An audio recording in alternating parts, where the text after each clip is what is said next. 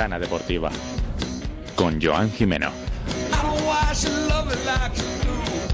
Muy buenas, bienvenidos a Ventana Deportiva en Libertad FM, el informativo producido por Soccer City Media. Son las 2 de la tarde, una hora menos en las Islas Canarias. Les habla John Jimeno, comenzamos.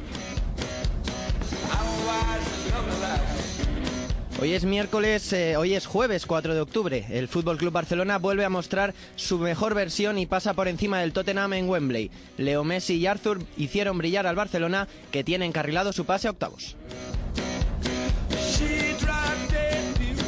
Por su parte, el Atlético de Madrid sufre más de lo esperado, pero vence al Brujas en el Wanda Metropolitano. Un doblete de Grisman y otro de Coque dan los tres puntos a los del Cholo.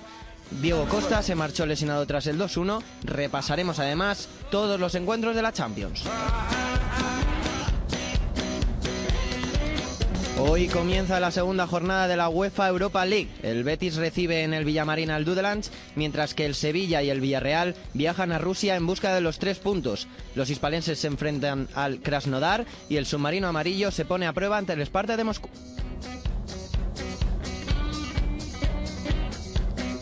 Esta mañana Luis Enrique ha dado la lista de convocados para los partidos ante Gales e Inglaterra. Las principales novedades de la lista son el lateral del Celta Johnny, Coque, que vuelve a la roja, y Paco Alcácer con Mar Bartra. Por último, hablaremos de baloncesto acerca del comienzo de la segunda jornada de la CB, la pretemporada de la NBA. Trataremos además en clave tenística los torneos de Pekín y Tokio. Podcast, vídeos, entrevistas, reportajes, artículos de análisis, todo en soccercity.es.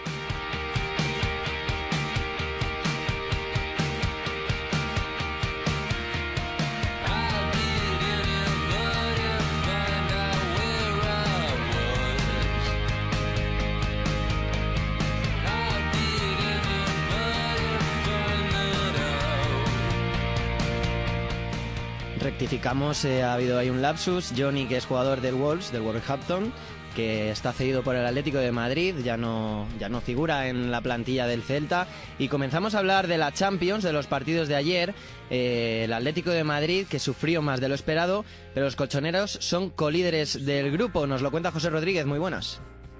Muy buenas, Joan. Pues sí, victoria ayer por 3 a 1 del Atlético de Madrid, con doblete de Griezmann y un gol de Coque en un partido en el que el Brujas con su alineación con el 3-5-2 acumuló muchos jugadores en cada línea, sobre todo en la parte de atrás con esos tres hombres, ahí es donde sufrió Diego Costa para encontrar espacios, luego cinco hombres en el medio del campo donde realmente se vieron superados tanto Coque como Saúl en muchos compases del encuentro, aunque Tomás la verdad que hizo un buen partido en el pivote, y luego la parte de arriba, la verdad que el Brujas es un equipo que con poco se servía para crear peligro, así que un, fue un partido muy complicado por el rival para el Atlético de Madrid, pero realmente hizo un partido muy completo el equipo del Cholo Simeone. En la parte de atrás vimos pues un, un buen Godín, sobre todo un Lucas Hernández a un nivel increíble. En la segunda parte, con el cambio del Cholo Simeone que quitó a Jiménez y puso a Felipe, encontró mucho más peligro por banda izquierda en ataque con el, con el lateral brasileño y también por parte derecha, aunque a Santiago Arias luego no se le buscase tanto a la espalda de la defensa, la verdad es que aportó mucho con sus subidas y bueno, la verdad es que un partido del Atlético de Madrid que solo hay que quedarse con tres nombres, con los tres franceses, tanto de Mar, que hizo un gran partido tanto ayudando en la parte de atrás como en la parte de arriba eh, buscando sobre todo a Griezmann y a Diego Costa, siendo un buen nexo, y en la parte de atrás, como hemos dicho antes, Lucas Hernández y sobre todo Antoine Griezmann. Otra vez diferencial el jugador del Atlético de Madrid que marcó los dos goles, pero sobre todo muy importante en la transición del juego, aguantando muy bien el balón en la parte de arriba, el papel que le faltó a Diego Costa, que la verdad que no estuvo en su mejor partido, ni de cara a puerta, ni encontrando, ni que le, encontrasen en sus, en sus desmarques y bueno, la verdad que partido diferencial de Antoine Griezmann otra vez, clave para el Atlético de Madrid. El Atlético de Madrid que ayer cuajó un partido muy serio ante un Brujas que puso más enfrentamiento de lo esperado. El Atleti que fue empatado en la primera parte con un golazo de los belgas. Griezmann, Lemar y Lucas, como dices, que fueron los nombres más destacados.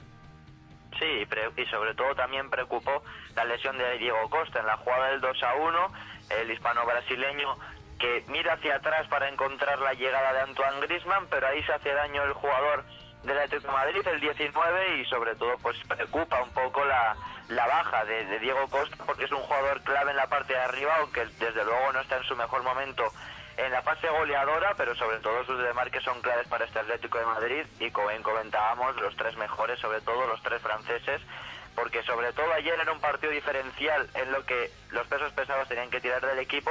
Lemar, que hemos visto que ha dado un gran nivel durante la temporada, pero sobre todo ayer estuvo a un nivel superior, mucho más completo, tanto en defensa como en ataque, y sobre todo Antoine estuvo muy bien sobre todo en la parte de arriba que es lo que le faltó al Atlético de Madrid en algunos partidos en los que pinchó de enlazar tanto a Saúl como a Coque como con Antoine Griezmann como nexo para encontrar a Diego Costa y a Lemar.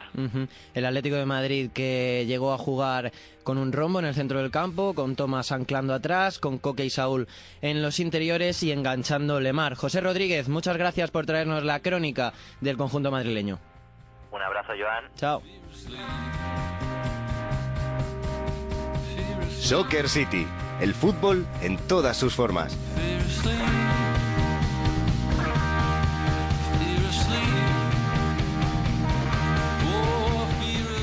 Seguimos con los partidos de ayer de la Liga de Campeones. El Fútbol Club Barcelona pasó por encima del Tottenham y venció por 2-4. Nos lo cuenta Marcos González. Hola Marcos, ¿qué tal? Hola Joan, ¿qué tal? Muy buenas. Pues eh, un estelar Leo Messi guió al Fútbol Club Barcelona en Wembley. Sí, efectivamente, un Messi, la verdad que brutal, ¿no? Dos goles en el 56 y luego en el 90, pero dio dos palos, eh, estuvo pendiente en todas las facetas del juego prácticamente en ataque del Barça siempre. Y en este partido, que yo creo que fue el partido más importante de los que eh, sucedieron en esta jornada de Champions, este Tottenham Fútbol Club Barcelona en Wembley, el Barça otra vez que no le falla Wembley, Messi que siempre acude a esa cita con Wembley no cuando se tiene que enfrentar, normalmente suele ser en grandes finales, en este caso fue en el partido ya que el Tottenham está jugando allí por la construcción del nuevo White Lane, pues bueno, se adelantó rápidamente en el minuto 2 gracias a un gol de Coutinho asistido por Jordi Alba, la verdad que todavía mucha gente se está preguntando dónde iba Hugo Lloris en esa jugada, la verdad que sale muy a destiempo el portero francés del Tottenham, luego un espectacular gol, Joan, yo creo que el mejor de la jornada de Rakitic, ¿no? Madre mía, cómo coge el balón a media altura, ese remate que la verdad que le sale muy bien, ajustado al palo, es un golazo auténtico asistido por Coutinho. Y en ese momento, pues eh, cuando el Barcelona estaba bastante bien en el partido, terminó luego marcando. Harry Kane asistido por la Mela en el 52, luego Messi puso el, 1 a 3 para dar algo más de tranquilidad, aunque a los 10 minutos volvió a empatar el Tottenham, que toca un balón en Lenglet, que en, un lanzamiento de la Mela, y, ese partido como que ahí apretó muchísimo el Tottenham, pero ya Messi en el 90 terminó por cerrarlo. Eh, si te parece, ya podemos escuchar a un Ernesto Valverde que la verdad que se mostraba pues eh, contento con su equipo, pero decía que tampoco había que ser eh, ni que este Barça era ahora el mejor ni el de la semana pasada era el peor, ¿no? Escuchamos a Ernesto Valverde. Somos el mismo equipo de la semana anterior, intentamos jugar siempre para dominar el juego, lo hicimos la semana anterior, a veces con más éxito, a veces con menos éxito, lo hemos hecho esta semana y creo que hemos hecho un gran partido porque era un escenario difícil, porque era un rival muy complicado con muchísimo nivel y, hemos tenido dificultades dentro del partido y hemos ido solventándolas. Estamos contentos con eso, nuestra idea es perseverar en lo mismo que venimos haciéndolo. Pues bueno, eh, durante la temporada siempre hay momentos en los que te falta cierto o fallas en alguna cuestión o juegas mal o muchas cosas y otros en las que todo te sale rodado. Pues bueno, esta temporada es larga, hemos tenido una semana dura, ahora queremos seguir adelante, el domingo tenemos otro partido difícil y continuaremos. Un Ernesto Valverde que, bueno, comentaba eso, Joan, que ni ahora son los mejores ni antes eran los peores. Y luego Leo Messi también habló en rueda de prensa, eh, o mejor dicho, en zona mixta, en los micrófonos de, Movistar Plus. Y la verdad que decía que, bueno, que quizás se habían interpretado un poco mal esas palabras suyas de que el Barça tenía que ir a por la Champions. Dice que hay que estar bien en todas las competiciones. Escuchamos a Leo Messi. Que la Champions es la frutillita de postre para todos, ¿no? Eh, todos soñamos y queremos conseguirla, pero somos conscientes de que para conseguir la Champions tenemos que estar bien en la liga, en la copa durante todo el año. No podemos estar mal en la liga y llegar a la Champions y cambiar el chip porque no, no es así de, sencillo ni de fácil, ¿no? Eh, hay que estar bien en la liga para después estar bien en la Champions. Capaz se entendió mal mi, mensaje o se interpretó de otra manera, pero obviamente que no vamos a dejar de lado ninguna competición. Si bien la Champions es especial como todos los años, también vamos a pelear por la liga y la copa. Y aquí lo comentaba yo, o yo, Joan, lo, lo hilo a lo que comentaba yo en soccercity.es en, en el Fútbol Club Barcelona, de que el Barça siempre cuando ha ganado la Champions es porque ha ganado todas las competiciones y ha sido el mejor del mundo, y eso es lo que lo que alegaba Leo Messi, que tienen que ser los mejores para ganar todo.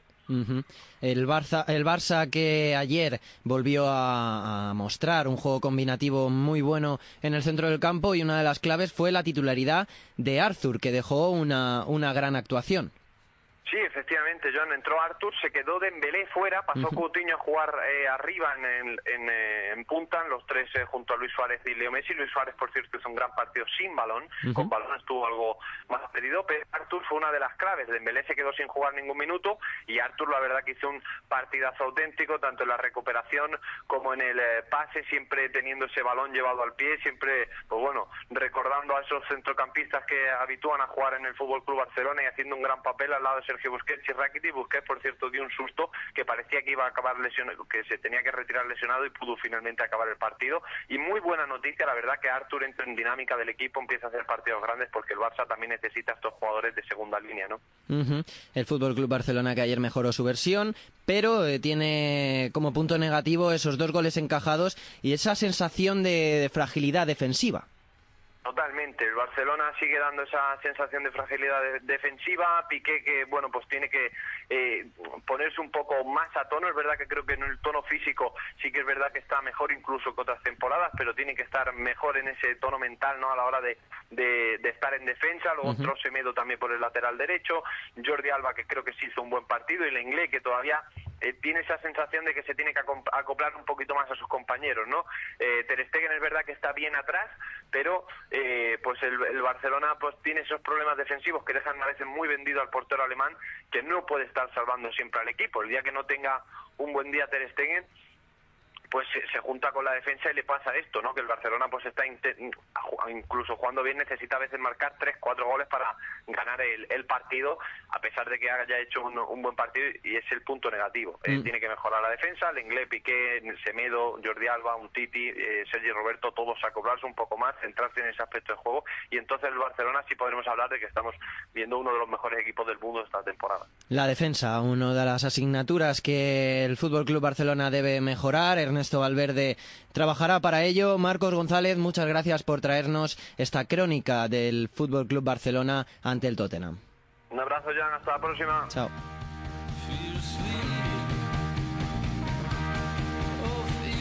Síguenos en Twitter, arroba Soccer City Media.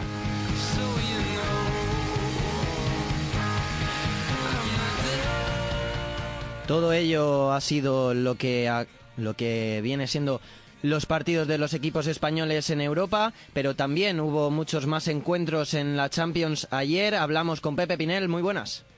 Muy buenas, ¿qué tal, Joan? En el Parque de los Príncipes eh, no hubo sorpresa y el PSG pasó por encima del Estrella Roja. Absolutamente. La verdad que no, no tuvo nada que hacer. El, el, el conjunto, que por cierto es campeón de Europa, eh, ganó la, la Copa Europa en 1991 Ujú. y, mm, y un partido muy completo. Neymar, dos golazos absolutos de, de falta, un vendaval ofensivo del PSG y la verdad un partido con eh, poca historia porque el PSG fue muy superior y goleó por seis goles a uno a un conjunto bastante inferior. El PSG que evidentemente fue mucho mejor que el Estrella Roja. Por otra parte, el Dortmund se deshizo también con facilidad del Mónaco.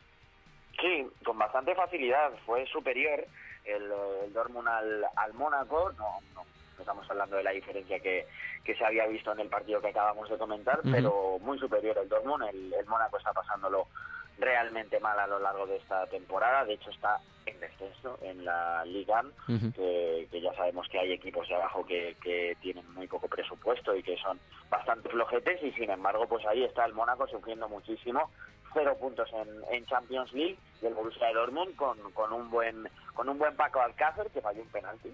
Eh, está está haciendo las cosas bien. Va primero en Bundesliga y además también eh, está está realizando un buen un buen curso en Champions League. Así que a continuar eh, que el próximo rival es el Atlético de Madrid. El Borussia Dortmund que hizo un gran partido como Paco Alcácer y se ha ganado la convocatoria de Luis Enrique. Por otra parte, en el grupo en el grupo de Fútbol Club Barcelona, el Inter de Milán que ya tiene seis puntos más que el Tottenham tras ganar al PSV 1-2.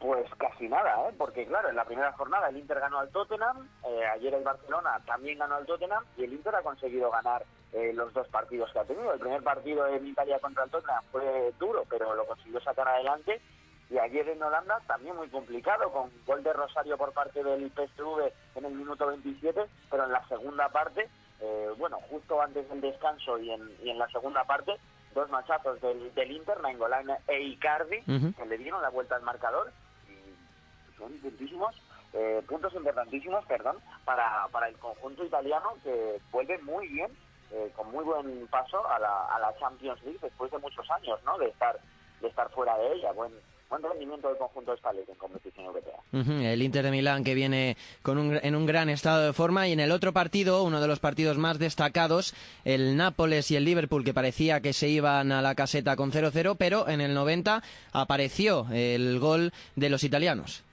Sí, apareció el gol de Insigne.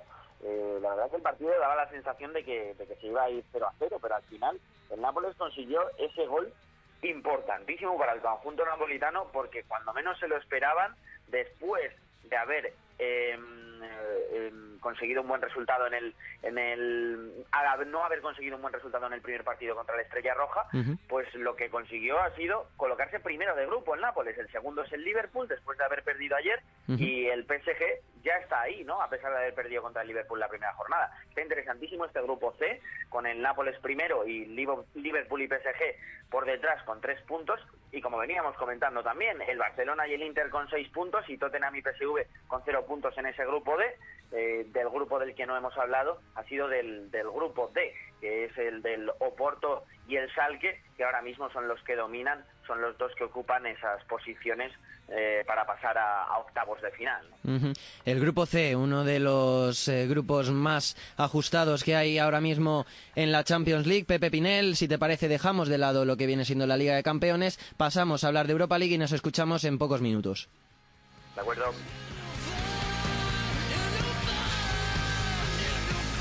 Podcast, vídeos, entrevistas, reportajes, artículos de análisis, todo en soccercity.es.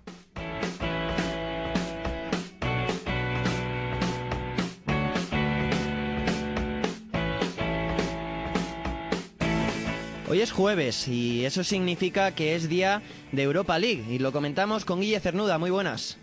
Hola, muy buenas, ¿qué tal? Pues Guille, hoy juegan Betis, Sevilla y Villarreal. El Betis que jugará en el Villamarín, que recibe a la Cenicienta del grupo, el Villamarín, que como estadio regresa a Europa. Eso es, el Betis que hoy eh, vuelve a Europa, el Villamarín que vuelve a las grandes noches europeas, que lo están además deseando por Sevilla, y el Betis que se enfrenta a la Cenicienta, vamos a decir de su grupo y podríamos decir de toda la Europa League. El, el equipo en sí se llama el Dudelange, es un equipo de Luxemburgo, y es historia porque es el primer equipo de Luxemburgo que, se- que está clasificado en una fase de grupos. Pero ojo, lo ha visto Setién y, y, y- y hay que verlo. Este equipo eh, jugó el otro día contra el Milán y solamente perdió por 1-0 y si se ha metido en fase de grupos es por algo. Setién ayer avisaba, eh, dijo textualmente que no quería cambiar a nadie a los 10 minutos de partido por exceso de relajación o por eh, menospreciar al rival. Eh, veremos a ver si rota o no rota Setién en este partido. Lo que está claro es que ha dado descanso porque ha dejado fuera de la lista a Mandy, a Canales, a Budebut y han vuelto Guardado y Francis. El Betis además que repasando del grupo eh, hay que recordar que empató contra el Olympiacos y que va a esperar a ver qué hacen eh, el Milan y el Olympiacos en el otro partido del grupo para ver si, si puede coronarse en esta jornada que a priori pinta muy bien para los blancos. Ujú. Partido muy importante en los intereses de europeos del Betis. Por otra parte, Sevilla y Villarreal que viajan destino Rusia. Eh, los de Machín visitarán Krasnodar en busca del, del liderato del grupo. Eso es, eh, los de Machín que visitan Krasnodar, la ciudad que todos recordamos porque fue donde estuvo alojada España en ese mundial eh, eh, que no muy buenos recuerdos nos trae este verano y que visita con la intención de ganar. Eh, el Sevilla que viene de cuatro victorias consecutivas y 17 goles a favor, está en la cresta de la ola podríamos decir, pero hay que recordar que el Krasnodar también lleva seis victorias seguidas, 15 goles a favor y solamente uno en contra y cuidado con los autodenominados toros rusos porque le pueden plantar mucha cara hoy al Sevilla de Machín. En principio va a poner toda la carne en el asador, podría jugar Promes de titular y el partido que será a las 9 de la noche, el Sevilla que si gana, junto con la victoria que consiguió en la primera jornada holgada por cuatro goles ante el estándar, eh, pues ya se vería bastante bien encarrilada esta fase de grupos de la competición petiche de los sevillanos. Sevilla y Krasnodar que vienen en un buen momento. Eh, el Sevilla que llegará con jugadores en plena forma como Sarabia, Mudo Vázquez, Ben Yedder y demás. Y el submarino amarillo, el Villarreal, que jugará con el Spartak y que no quieren perder más puntos. Eso es, quizá el partido de los tres españoles, el partido más difícil, eh, será a las 9 de la noche en el estadio del Spartak en Moscú. Eh, datos positivos y datos negativos. El peor dato es que el Villarreal no ha ganado nunca en Rusia y que además viene de hacer partidos bastante flojos, viene de perder 0-1 contra el, eh, ante el Valladolid en el campo de la cerámica y demás. Datos positivos, que se agarra a que fuera de casa el Villarreal aún no conoce la derrota en esta temporada y que además el Spartak no gana en casa desde agosto y viene de haber perdido eh, dos partidos consecutivos, aparte de ya haber perdido el partido de primero de la Europa League ante el Rapid de Viena. Así que dos equipos que ahora mismo están en baja, a lo contrario que veíamos antes en- entre Krasnodar y Sevilla, y veremos a ver cómo se soluciona porque ambos necesitan puntos, ambos necesitan ganar y el Villarreal eh, irá con todo para intentar sacar algún punto de ese complicado estadio. Le deseamos toda la suerte a los equipos españoles en la Europa League. Guille Cernuda, nos escuchamos aquí en Ventana Deportiva. Muchas gracias. Gracias a vosotros, un placer. Chao.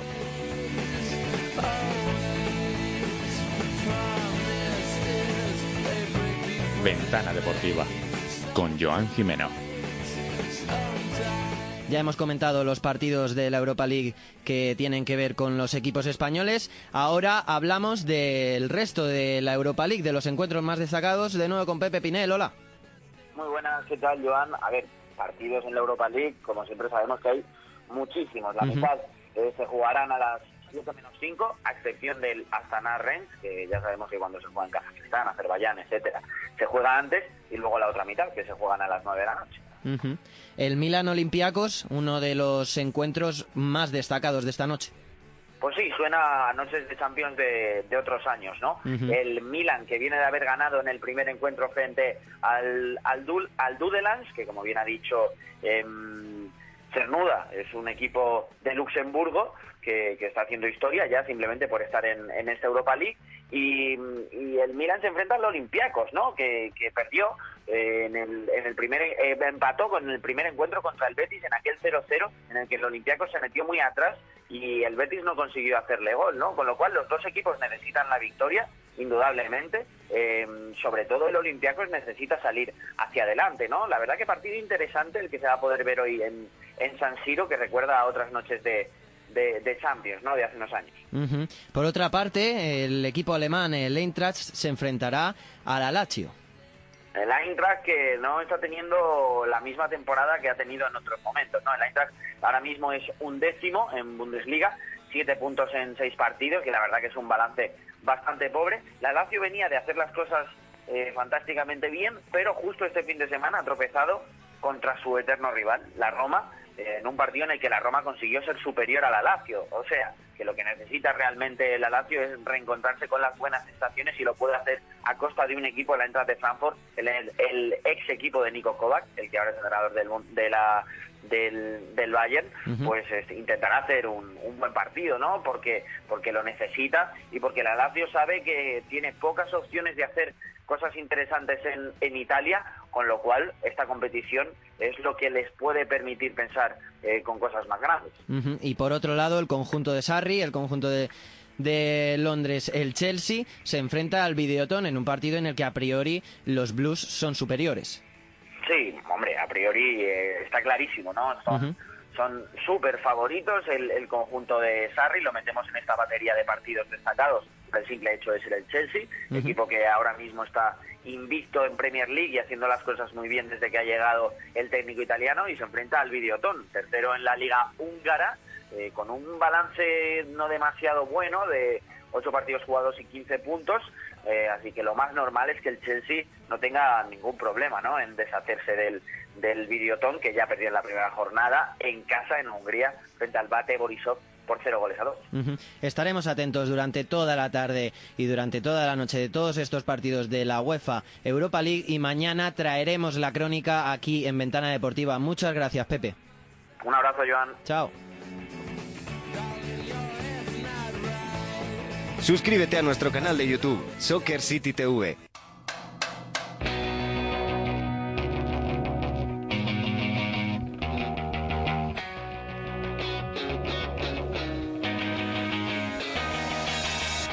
Como decíamos en los titulares, Luis Enrique ha dado la lista esta mañana de, los de la selección española que, que, se enfrentará a Gales y a Inglaterra en la UEFA Nations League.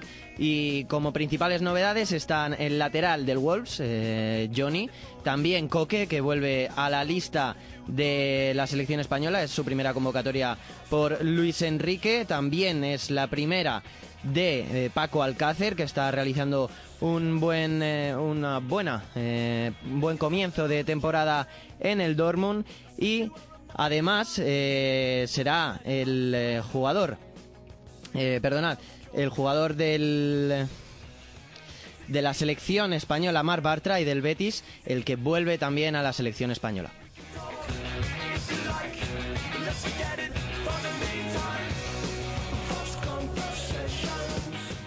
Dejamos el balón, dejamos el balón de fútbol para hablar ahora de polideportivo con Antonio Linares. Muy buenas.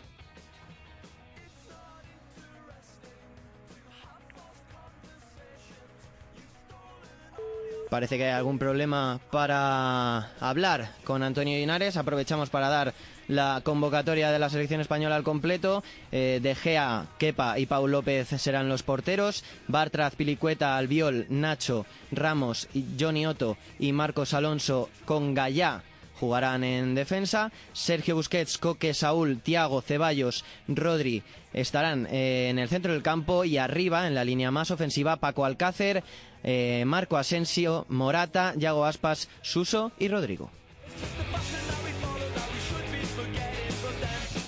Ahora sí, hablamos con Antonio Linares. Muy buenas. ¿Qué tal? Muy buenas.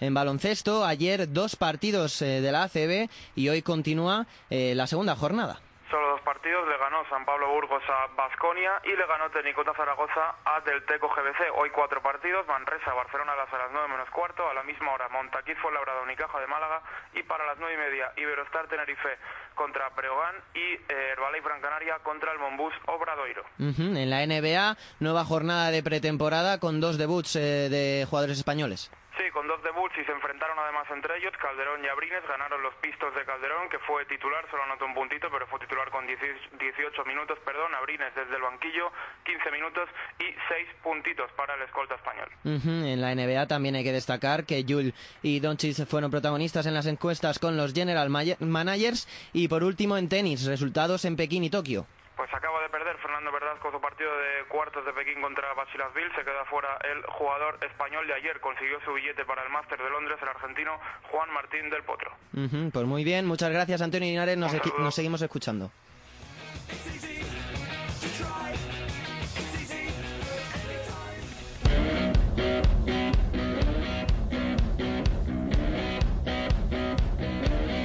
Y hasta aquí la ventana deportiva de hoy con Sergio Alberto en la técnica, con Nicolev en la producción. No olviden pasarse por soccercity.es. Mañana volvemos con la actualidad del deporte global aquí en Libertad FM. Pasen buena tarde. Chao.